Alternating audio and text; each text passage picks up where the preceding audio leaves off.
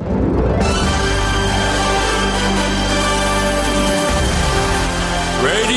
Nikkei. 5時から正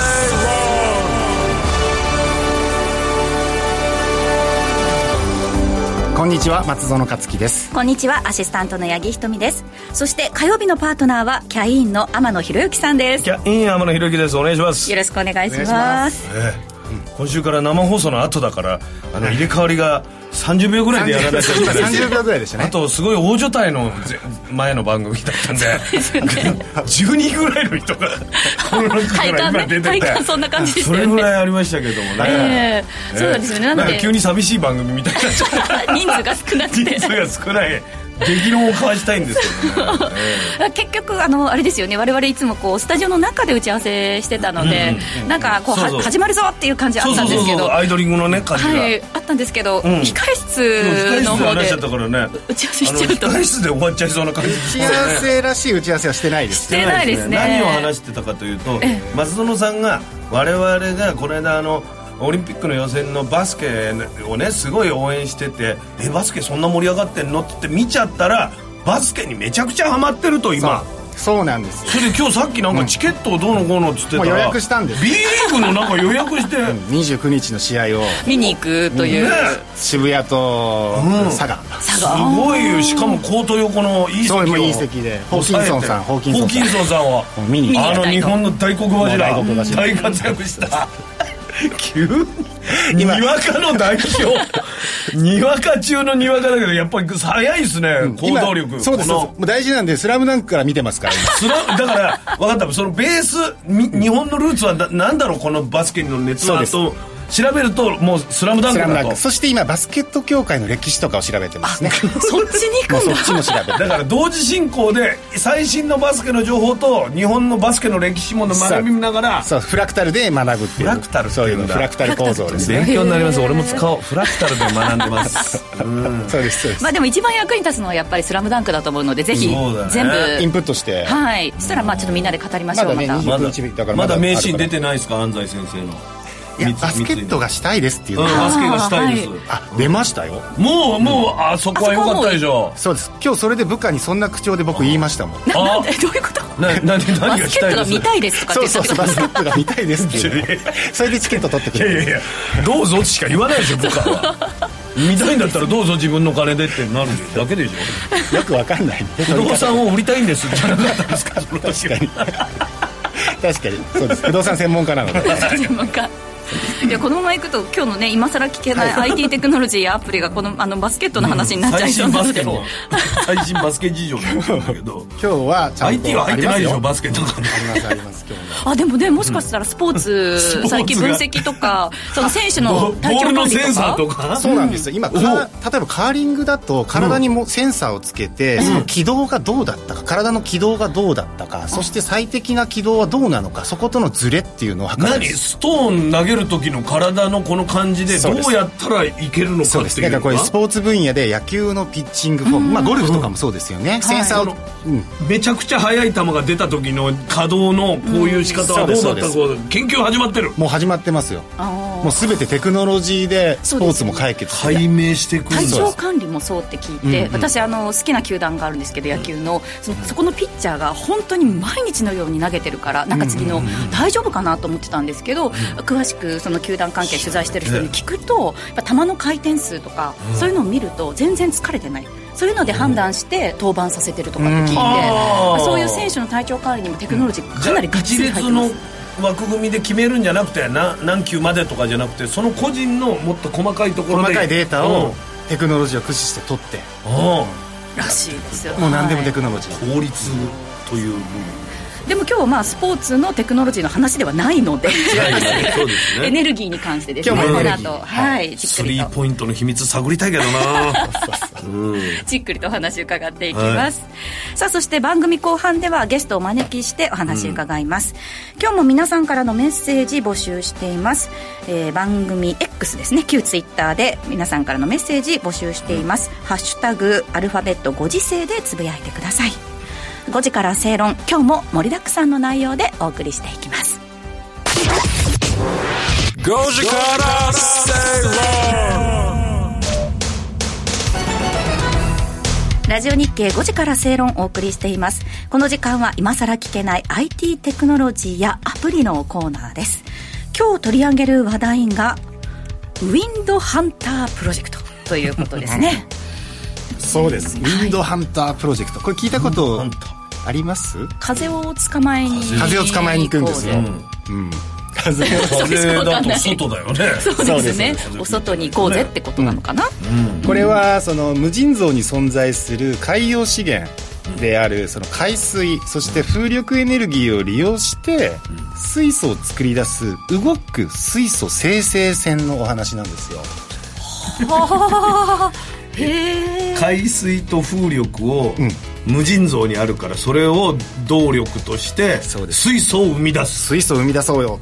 すごいじゃないですか、ええ。これはもうゼロエミッション事業なんですね。ゼロエミッション。燃料を補給しないですよ。風とか海水でなんか動く力を利用してどんどん水素が勝手に出てくるんですせ生成するんです。でそ夢のそうそうそうそう。水素を生成してその水素をさらに蓄電しながら、風が弱い時は水素のエネルギーを使って進んでいく、だからこれ燃料を補給することなく世界中の、えー世界中の場所に貨物を運ぶことができてしかも水素まで作っちゃう。っていう、しかもゼロエミッションなんですよ。それでたくさん溜まったらそれを回収すればいいそうですそうです。自動で行くんですよしかも自動で港にたたどり着く。でどこの国の海域にも行かないようなそそういうところでやっまあやっぱりその日本ですよね。日本の海域でやるわ海域けですかそもそもそのゼロエミッションっていうのを改めて詳しくどういったものそうですね。ゼロエミッションっていうのはこの最近やっぱり、まあ、さ最近になって出てきたキーワードでこれは1994年に国際連合大学が提唱した廃棄物のエミッションをゼロにしようということなんです。エミッションっていうのは排出するっていう意味ですね。ずっとゼロ円ミッションだと思ってましたよ。ミッション。ゼロ円じゃなくてゼロエミッション。そうです。エミッション。ゼロエミッション。そうそう。エミッションおは排出金かかんないのかと思ってた。あゼロエミッション。そう。そうそうそう。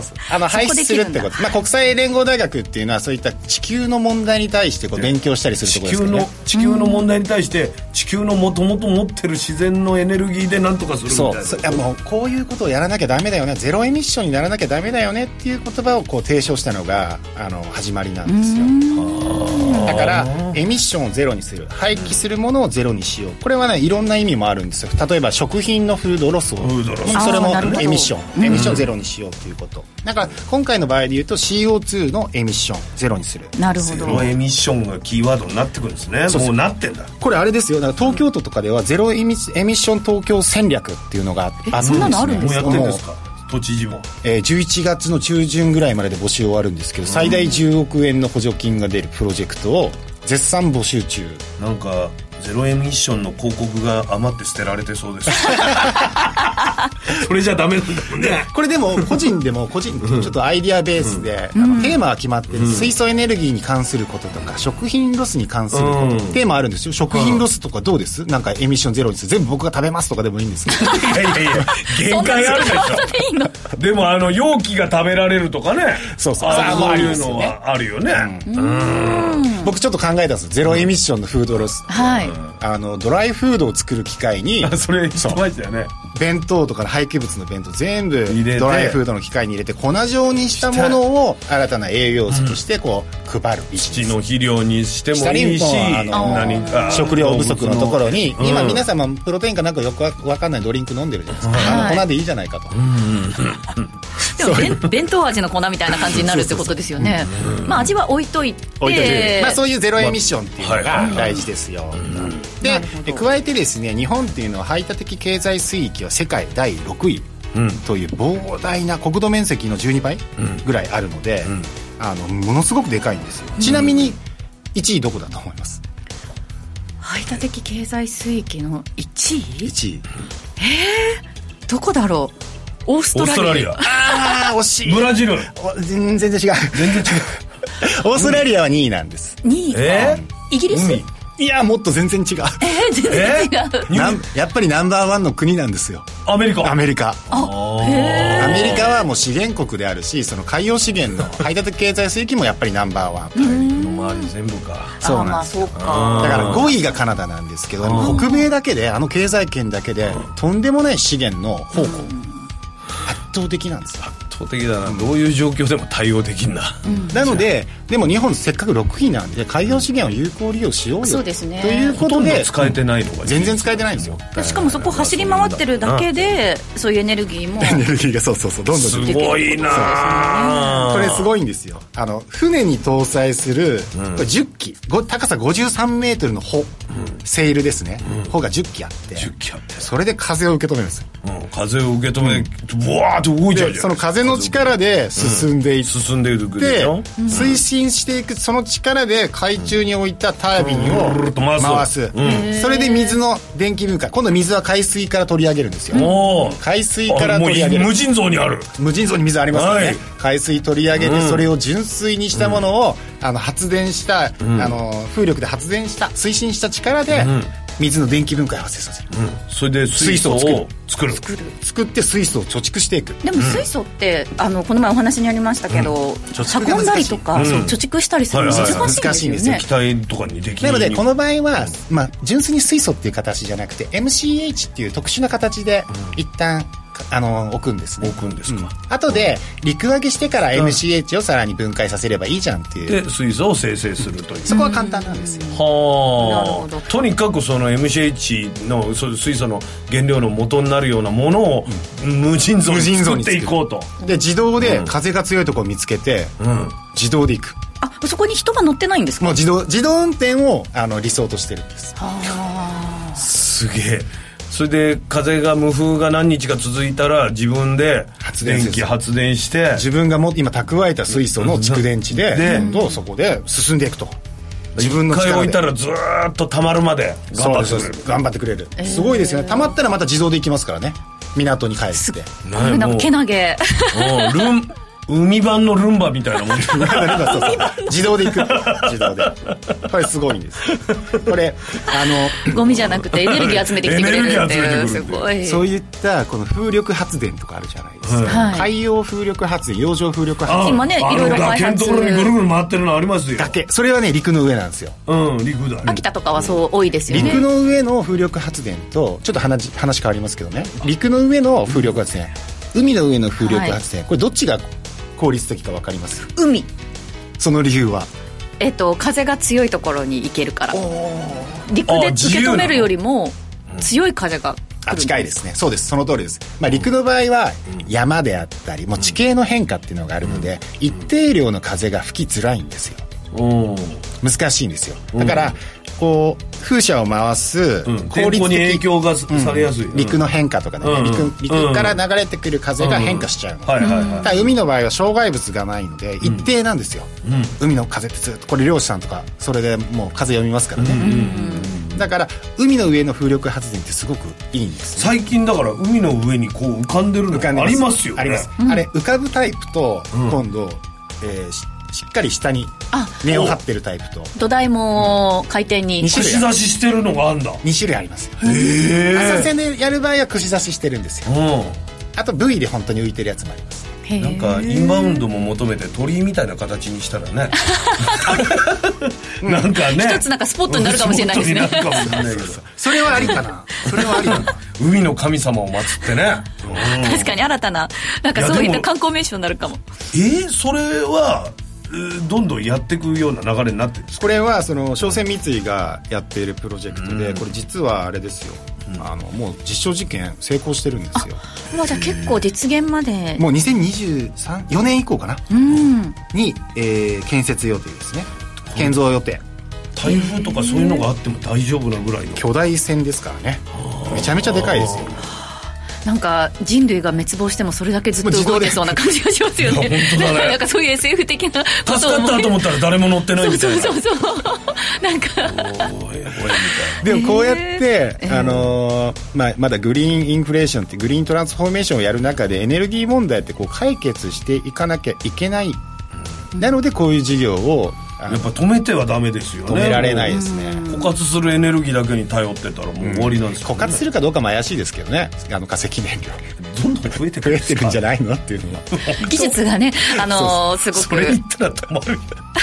やこれはあれですから。ゼロエミッション、ゼロかそういうこと。CO2 の排出ゼロエミッションのそもそもゼロにしましょうねっていう世界的テーマがあるので。だあそういえばあれですよ。東証の、えっとカーボンクレジットは、えっといつだ？来週？何あの CO2 の方の問題？売り買いできるようになりましたっけ？カカーボンクレジッ取ト売買は来週オープンですかね。来週。あちょっとそのあたりスケジュール把握してないですけど。来週13日とかですよあれもあれですからね。どうしても CO2 排出を削減することができない事業会社さんは、えっとそこで買う必要が出てくるんですよ、私の会社は CO2 排出できないですよね。あの削減できないなっていうところは買わな買わなきゃいけないじゃないですか、CO2 を出す権利をでもそれもなんかいろいろあの種類があるらしいですね。例えばその自分の事業に関係あるようなそのカーボンクレジットを買ってくることによって一つ商品に付加価値をつけるとかそういうなんか新たなマーケットも出てきてるっていうふうに出てきそうですね。ただ負荷がかかるだけじゃないわけ？そうですね。でグローバルな視点で考えるとこういったそのグリーン政策に関してやっぱりねあのコーポレートガバナンスって今東証の求めてるものもね、ありありますよね。だからそういうのが一つの投資目線のこうジャンルになってくるんですよそういうことに参加してるとかやってますか？やってるかっていうことがやっぱりね。プロうん。会社としてそれやってますかっていうのが投資のポートフォリオ上 SDGs にのバッジね、よく見たもんね。そうですね。うん。なんだろうなっていうやつですね SDGs のバッジをしてる議員さんは大体接種してるんじゃないかと。いやいやそんな偏見なこと。いやいやいやえっとじゃないかっていう話ですじゃないかってあれのいう持続可能な風の頼りに聞いたえよって話え可能な議員をうまいこと言う。ウ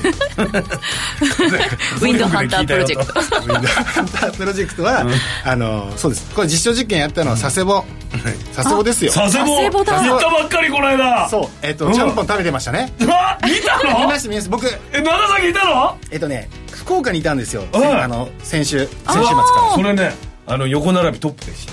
みんなみんな その、まあ、話題になる佐世保でこういうの実験するんですよ、で佐世保朝鮮三井さん頑張って実験してもう成功したので2024年を目標にもう建造していると。そうすると国なんかもねバックアップしてほしいですよねもうね僕は国土交通省っていうの中に海洋ね、があるんじゃなくてもう省にアップしてくれよって僕は思うんです。けどああもう海洋だけでね独海洋立して。海洋省で、うんそれぐらいの資源が埋まっている可能性があると、ね確かに。ハイドロなんとかってやつもねなんか海の周りにそうですそうです。燃えるやつ、うんそうそうそう。あれもまだメタンガスね全然できてないです。よ、そうですね。まだまだ、まあ、日本は資源がないというふうに言われてますけれどもテクノロジーによっては、生み出すことね、ができる。生み出すことができるということでこういった技術に期待したいと思いアンモニアもあまするんだ。アンモニアもある。アンモニアを作る作るえーここまで今さら聞けない IT テクノロジーアプリのコーナーをお届けしました。この後はグローバルマーケットトピックのコーナーです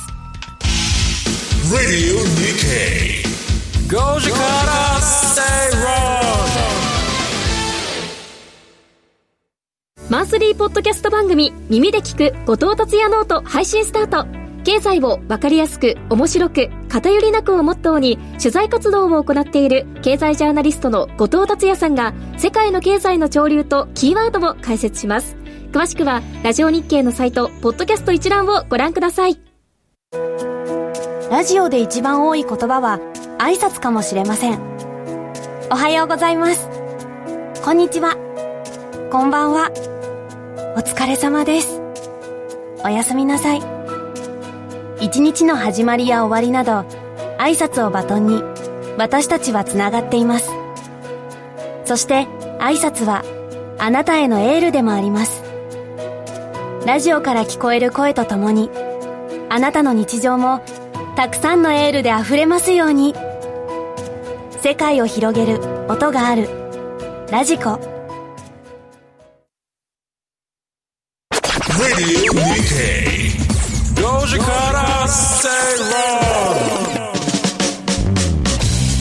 ラジオ日経5時から正論をお送りしています。この時間はグローバルマーケットトピックのコーナーです。松園さんの視点でマーケットを解説していただきます。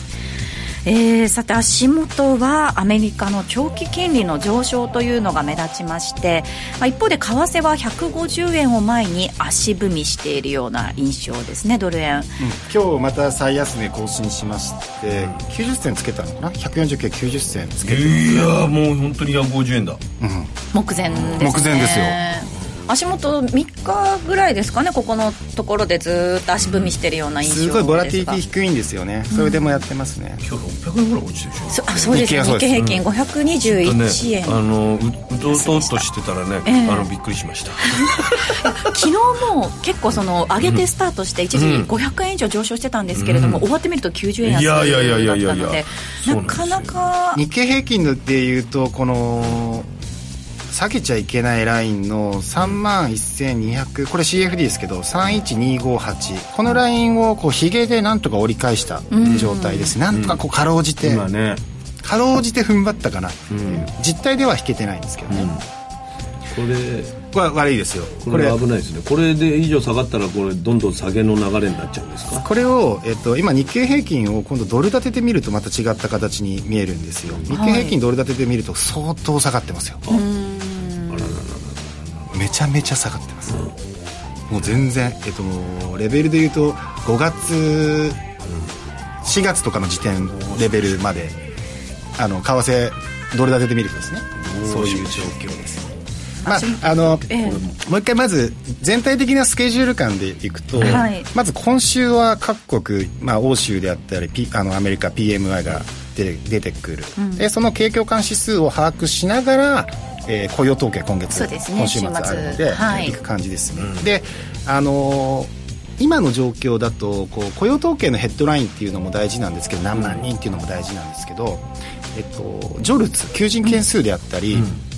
あの失業保険申請件数であったり、はい、そういった雇用系のデータに対してこう結構敏感になっている状況なので、今夜ジョルツが求人件数あるので、結構僕は動くと、為替がですか？あそうですね。為替がポンと、どっちに行くんだろうと。もう900万人割れてるので、まあ、だんだん割れだんだん悪くなってくるかなっていう状況ですけどね。状況はね。で今週でいくとジョルツに ADP 雇用統計が水曜日、で ISM の非製造業が、えー、水曜日ですね。製造業景気指数は昨日出ましたね。ありました。ので、はい、で NFP の雇用統計が金曜日、うん、でちょっと忘れちゃいけないのが、うん、10月9日には世界銀行 IMF の年次総会が始まります、はい、そして12日は G20 の財務大臣会合中央銀行会合があるので、うん、またここで何らかの発言っていうのも考えられますしもしかしたら為替まあ最初の為替介入って多分この G20 を前に為替介入したと僕は記憶してるんですよね、うん、去年の話ですか？そうですそうです、うん。ちょっとそういう記憶があります。為替介入する可能性が出てきてる、うん、でも最も重要なのは10月30日31日、うん、これ日銀金融政策決定会合、うん、そして物価リポート物価の展望リポートが今回出ますので、そこは重要ですよね、うん、であの日銀短観出ましたよね昨日ね、はい、かなりいい。そうですね、かなりいいんですよ、あの大企業の景気感ってめちゃくちゃ上がってて、はい、あの非製造業部門だと11か月連続だったかな、ね、上がってもう上がり続けてるんですよ、はい、すごいことになってますよね、え一方で中小企業のあの指数になると下がってるんですけど。あそうです価格転嫁できてないんですよその先行きの見通しに関しても製造業に関してはこの先もまあいいだろう円安のがプラスに働くけど、ただそのサービス業とかに関してはその価格転嫁がこれ以上はちょっと難しいんじゃないかっていうので先行きはその非製造業の方はちょっとあまりよくはないみたいであんまり良くないんじゃないかで,、ね、でも足元はすごく、足元しっかりしてますなのでこう材料にはなるわけですよね。政策変更に関してのこう材料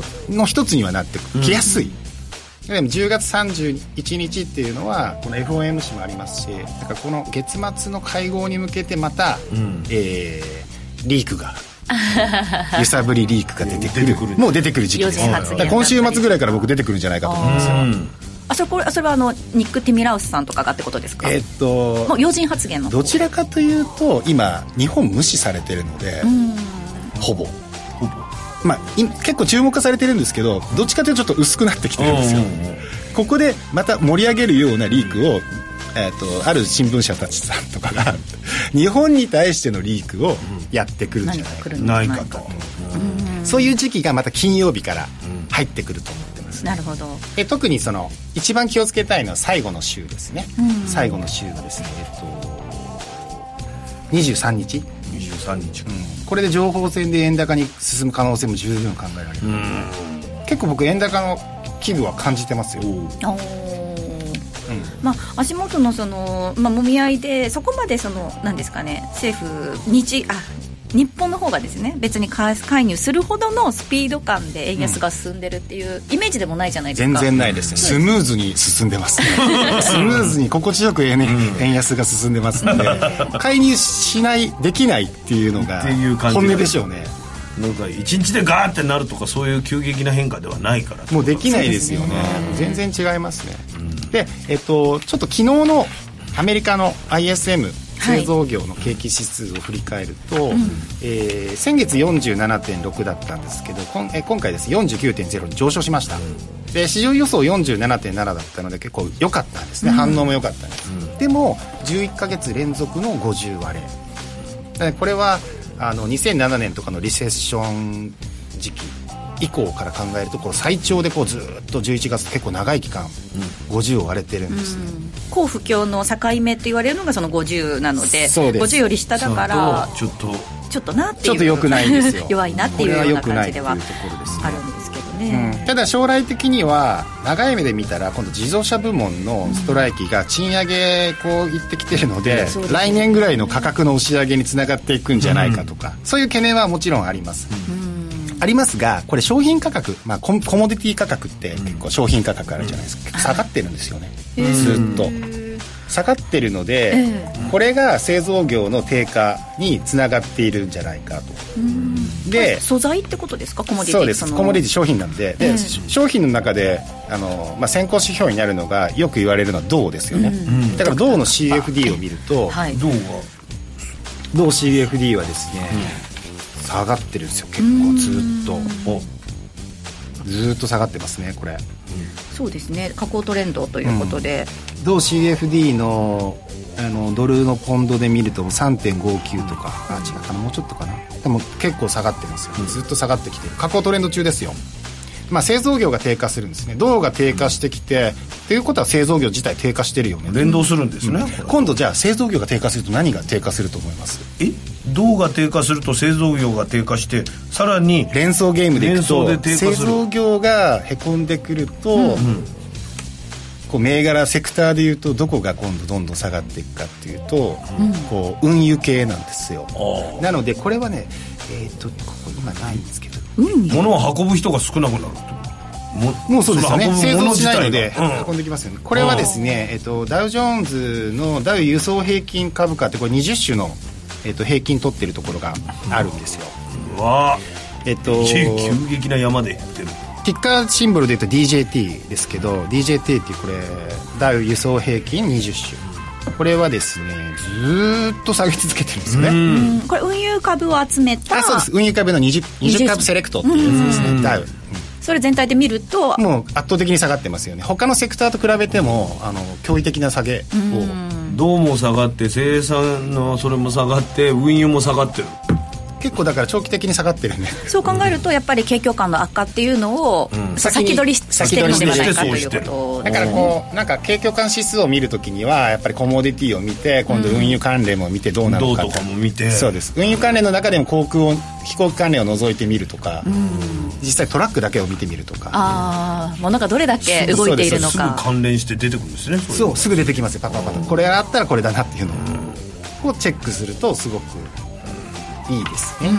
まあ、確かにあの足元結構ニューヨークダウも4か月ぶりの安値をつけていたりとかして、なんとなくその金利が高い分、えー10年物国債の利回りが4.7まで昨日一時上がったんですけれども、なんかやっぱ長期に高金利が続くってなると、景気には良くないよねっていうような思いが今ちょっとアメリカのマーケットは。そっちにお金が流れちゃうからえー、と金利が高くなってしまうと、それやっぱ辛いですよね。金利が高いのでお金を借り,、借りづらくなってくるので、それは株式市場にとっては次に投資しにくくなっちゃうそうですそうねです、マイナス、マイナスよ。借りる人がいなくなっちゃうってことだね、お金を難しいですね。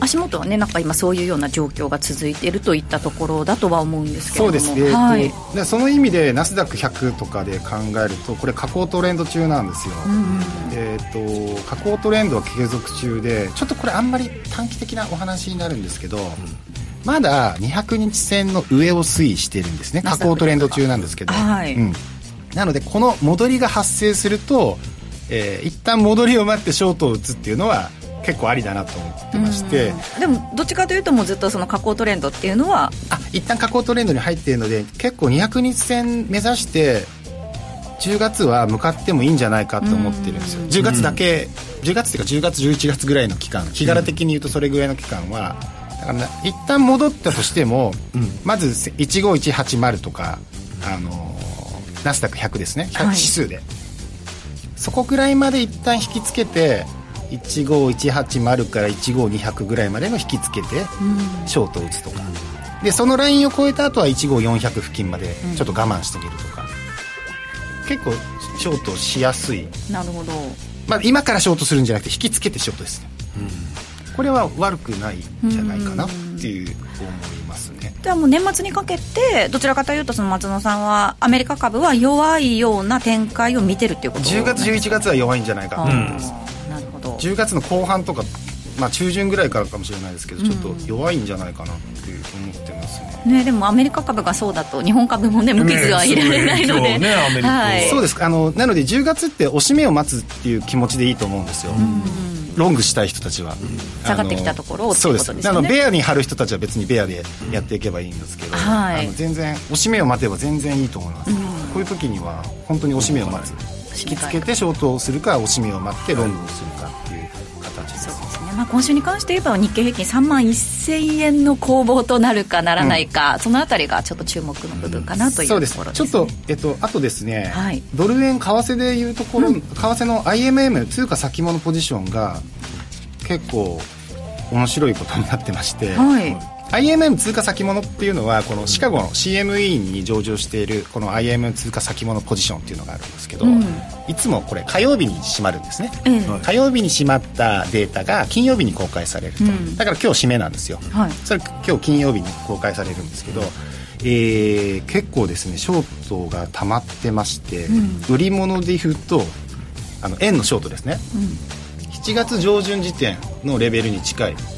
円はまだ売られるってことですか？いやかなり7月上旬ってすごかったんですよ、はい。円の売りポジションが、えそこまで今上がってきてると、さらに遡ると、えー2022年の10月150円とかの時、えあ。と同じぐらい水準的にはショートポジションが溜まっているってことです。ショートポジションが溜まると今度その反対決済が生まれるので、あはい。買い戻される、つまり溜まってるポジションが解消されると、買いになる円高になると、円買いそうですね、はいはい。その水準までこの結構上がってますよっていうのが気をつけるポジションですね。なるほど。また円高になる可能性がえっと、溜まってるポジションっていうのはいつか時間とともに決済されていくので、日柄的に決済されるべきタイミングっていうのが何らかの材料とともに一気に動き出す。結構溜まってますよ。でこれネットネットで見ても差し引きですね。ネットポジションで見ても、もうこの7月今年の7月時点のものレベルと、えー去年の10月9月かな？10月ぐらいのレベルの、えー差し引きネットポジションの量同じぐらいまで上がってきてるので、まさかここからロングは入れないでく 入れないですよねと。いや普通に、ここからもさらにさらに買い続けるぞ、ドルドル円をロングするぞっていうのはなかなか、なかなかこの IMN のこポジションの流れだとね。見るとやっぱり買いづらい、やっぱあのーやっぱショート溜まったショートっていうのは必ず巻き戻されるだからこれ気をつけたい。とえー足元ドル円ですが149円70銭台での値動き一時149円96銭まで円安に触れる場面がありました。はい、この後はゲストをお招きします。Radio Nikkei. 5時から正論北海道の皆さん、10月28日土曜日に札幌市で無料投資セミナージャパンツアーを開催します。エルウェイホールディングス、YCP ホールディングス、メディロム、金本、ミガロホールディングスが IR プレゼン。そして、桜井英明さんが株式相場を展望し、注目銘柄を解説します。お申し込みは、ラジオ日経ウェブサイトから、抽選で100名様をご招待。締め切りは10月20日必着です。企業トップが語る、威風堂々。毎週水曜日夕方4時40分からオンエア。パーソナリティの、毎度、相場の福の神藤本信之さんが厳選した上場企業の経営トップをゲストに迎え、事業展望や経営哲学などを伺いつつ、トップの人となりにも迫るインタビュー番組です。企業トップが語る威風堂々は、ラジコタイムフリー、ポッドキャストでも配信中ほら、聞いてや5時から正論ラジオ日経5時から正論をお送りしています。火曜日のこの時間ゲストを招きしてお話伺います。今日のゲストはラジオ日経鎌田記者です。よろしくお願いいたします。はい。大切な時期に呼んでいただきまして。大切な時期なんですねやっぱり、えーそうですね。ちょっと10月に入ってから、あの日経平均、うん、相場の雰囲気というのが変わったような印象がありまして、ね、今日のテーマはこの下げ局面どう動くかと題してお話しいただきます、うん。はい、今まさに思ってます。下げる時下げた時、うん、これ基本的にですね、あの考え方として、えー、内容のある、えー、先行きに今まで市場の中で予想されていないような好材料が出てくるような会社、うん、これは先行きは株価が上がっていくんだから、今株価が下がったところというのは、もう常に、えー、買いを意識するという、そんな基本的な考え方を持ってますただねどこが本当に安くなるかとかっていうのはこれはあのピンポイントで捉えるってことは、まあ悲しいかな。私にはその能力がありません。ここが完全にそこだから、ここの下げのピンポイントで全財産をここでかけるっていう、それはできればいいんですけど、ちょっと能力がこれから先10年後もそれを持ち合わせでないと思います。そのリスクは あの誰もできない。誰もできない、はい、あの、はい、でそれだからな内容のある企業を、うん、えー、分散して分散でしょ、えー、下げた場面で買ってこれかが当たると。コストを下げていく、うん。うん、あのこんな姿勢をあの考えたいと思います。素晴らしいです、リスクヘッジ。じゃあなんだとそうなんですよね。いくつかじゃあ。今日ですね、はい、今日のテーマは電力設備投資関連株。電力。電力の設備投資、ね、電力の設備投資関連株。東京電力関西電力中部電力、うん、あるいはアメリカにおいて発電をする、うん、それに関する、うんえー、部材ですとかを、うん、機械ですとかを供給している会社、会社そうですか。今のピンときてあのほら八木さんはよくさ、あの市場関係者の声とか聞いてるじゃないですか。電力設備投資関連株っていう声ってあんまり聞いたことないじゃないですか。発電に使う機械そうそうそうないですね。ねそこが大事なんですよ。だって、うん、まあ、盛り上がってませんでしょ？電力発備投資関連行けとか誰も言ってませんでしょ、はい、だからそこが僕が大事なのね。逆に盛り上がっちゃってるともう。言ってるわけですもんねだから半導体設備投資関連が盛り上がってるとかねそういうような話ってよくあるじゃないですか、じゃあこれは電力を供給をしっかりやるための投資関連株、でこれなんで僕がそれ言い出したかっていうと、あの機械受注っていう統計があるじゃないですか、はい、機械受注、えー、内閣府の発表している機械受注。これがですねあの7月の、えー、機械受注統計で電力業界からの機械発注、うん、こういうデータがあるんですよ、うん、それがですね7月5317億円になったって、まあ、数字言ったってこれが高いのか低いのか分かんないかもしれない過去にとったらででかいんですかでかいですこのですね、うん、あのー1月から見るとですね、うん、1月1000億1000億、うん、2月1400、3月1000、4月966、うん、5月2000、うん、6月1500で7月5300急に。何ですか？でもこれよくねあの機械受注を説明するに、電力電力を除く免除とか、あの、そういう言い方して、電力は1か月ごとの幅が大きいから、これを除いて民間設備投資を見ようとかいう人も結構いるわけですよ。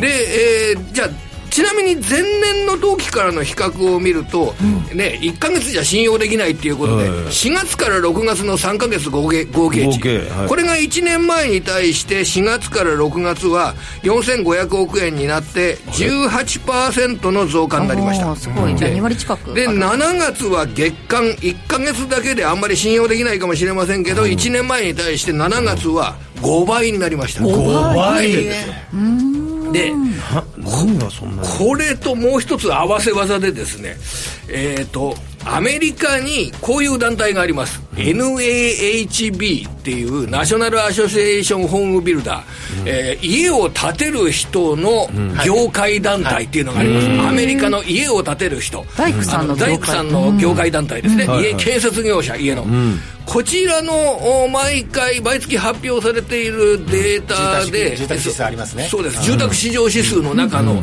説明でこんなフレーズがあるんですよ、えー建設業者は配電用変圧器の不足と戦い続けている。というようなフレーズがあるんです。配電用変圧器、これね電力って発電されて発電所にあるわけじゃないですか、それがあの変電っていう形で使える、実際に使える電力になって、で配電されて天野さんや八木さんの家の、家に電気が使えるようになる。だからその変電機や配電設備ですとかがアメリカにおいてそれが不足不足してるんですって。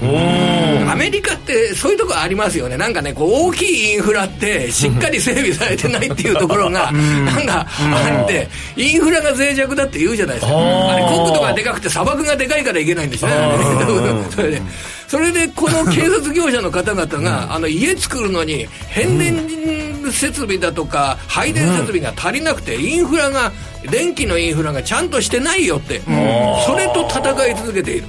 じゃあ不足してる。それ都会都市部でもやっぱり、ね、都会はもういっぱいなんでしょうね家でね、それで家建てるって言ってもちょっと地方に行ったりするとそこの設備が足りないと。足りない。んですねいうようなそういう観点で電力設備投資関連あんまり耳に再現してないですよね、はい。あんまり皆さんが耳にしてないっていうことは株価のポテンシャルもじゃあこれが表面化していけばあるってことですよこれ、で例えば考えてあのその関連の会社なんかを見てみたんですけどね、あの6500番台の日立三菱電機東芝っていうのがこれ電力関連株ってよく知られますけど、それでもうちょっとコード番号で下に行って、6508の名電車という会社があります。6508明るい電気に車と書いて名電車。はい。天野さん今携帯でメモされてます。こ れがややってる仕事が一つがですね、あの6500番台って電力関係のああのものものなんですよ。これあの変電配電システムっていうのを供給してるっていう会社でね変電配電システム、名電車これであのし調べてみました。ら4、6月期の決算単身を見て中を調べてみましたら電力インフラ関連の受注高がえー250億円。これ1年前に対して50%増えてました、だから結構これですねあのーへ変電関係の仕事っていうのが足元だと増えている受注高が増えてるっていうようなそういうような傾向があります。そうですね。なんか緩やかに上昇傾向ではあったんですが今日今日あれ下がってますよ、うん下がってますよ、はい。下がってますよだからこのあったんですか？ゆる緩やかな今日全体が下がってる。ね。うん全体下がってる。上昇傾向っていうのはやっぱりその変電設備だとかがアメリカで住宅関係の業界団体が足りないって言ってるような、そういうようなことだとじゃあ需要が世界的にまだまだ出てくんじゃないかっていう意識が働いて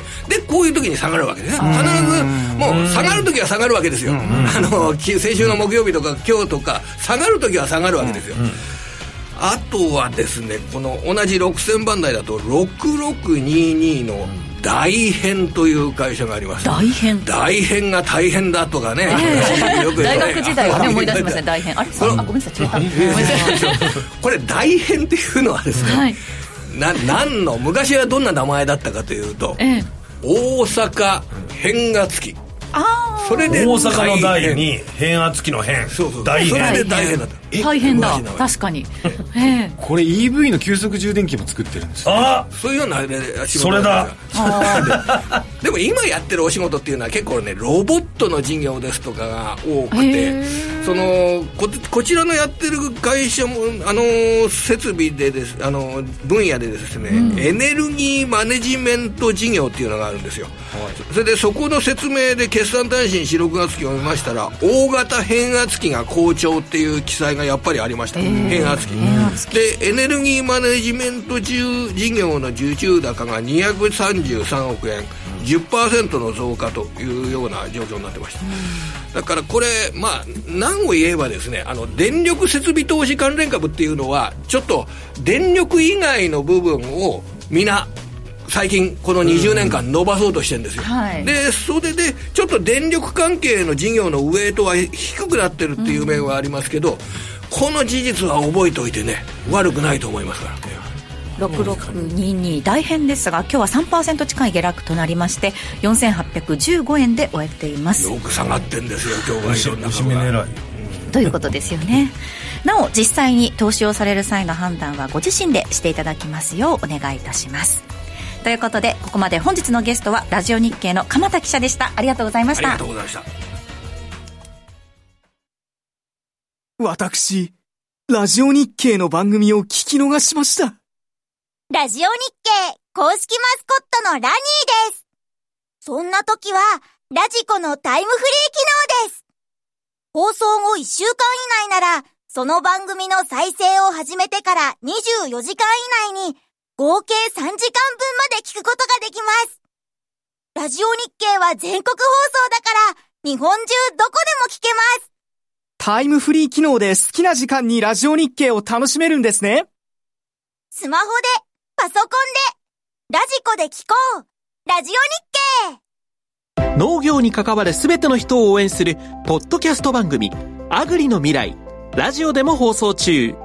ラジオ日経第2で、毎月最終金曜、朝8時1分から、ラジオ日経第1では、その翌週の火曜夜7時から、一緒に農業の未来、考えてみませんか？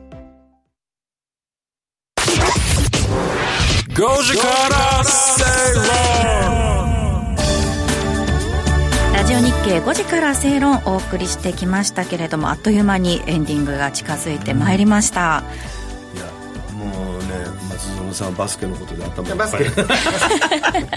いや俺はだからこれでラグビー見たらラグビーにもハマっちゃうんじゃないかと思ってね。ちなみにバスケットボールも買いましたからね、え？さすが。自分でやるのもやるんですね。いや持ってみたい持ってみたいと。こんな重さでこんなことをあんないとも簡単にやってるんだと。と重いですよね。痛いですあれは。痛いですねあれは。川でね。かなり危ないと思います。指で回すのとかく るくるくるって。今誰へのメッセージってですかバスケットボールかなり危ないですでこのラジオを通じて 誰みんな分かってますよ。結構硬いあれ。そう。でも急に飛んでくることってほとんどないから 大丈夫だとは思うんですけど。次ラライスボール持ってるんじゃないですかラグビーボールあれかなり丸くないですよ。そうですね ちなみに私バスケ部だったんですよ。おお中高大学女の子のバスケ部ってモテるイメージ。でも全然それこそ「スラムダンクが好きで始めたんですけどただあの中高時代は何ですか？ポジションみたいなのあのガード。ガード超人気のやつね。でもねあのあれだったんですよ。6人しかいなくて部員が、じゃあ絶対に。だからじゃんけんでじゃんけんで勝った人が休めるっていう そういう部活ですよ。そう。試合に出なくていいっていう一人だけね。そう休めるっていう。そんな部活だったので全然まだあのうまくはないんですけれども。はい。今からねさ寒くなるんでね、ちょうどいいです室内スポーツ。室内スポーツ アメリカもめっちゃ寒い時にやっぱりやってますもんねそうですね。正月明けとかね正月前後ずっとやってるから松野さんずっと半袖で過ごすっていうか。ら、ね、僕もずっと半袖です 室内の方がいいんだそれも言わなきゃいけなかった。その話はまた来週にとっておきましょう。はい。ということで、えー、いろいろとお伝えしまししてきましたけれども5時から正論ここまでのお相手は松園克樹と天野博之と八木ひとみでした。明日も夕方5時にラジオ日経でお会いしましょう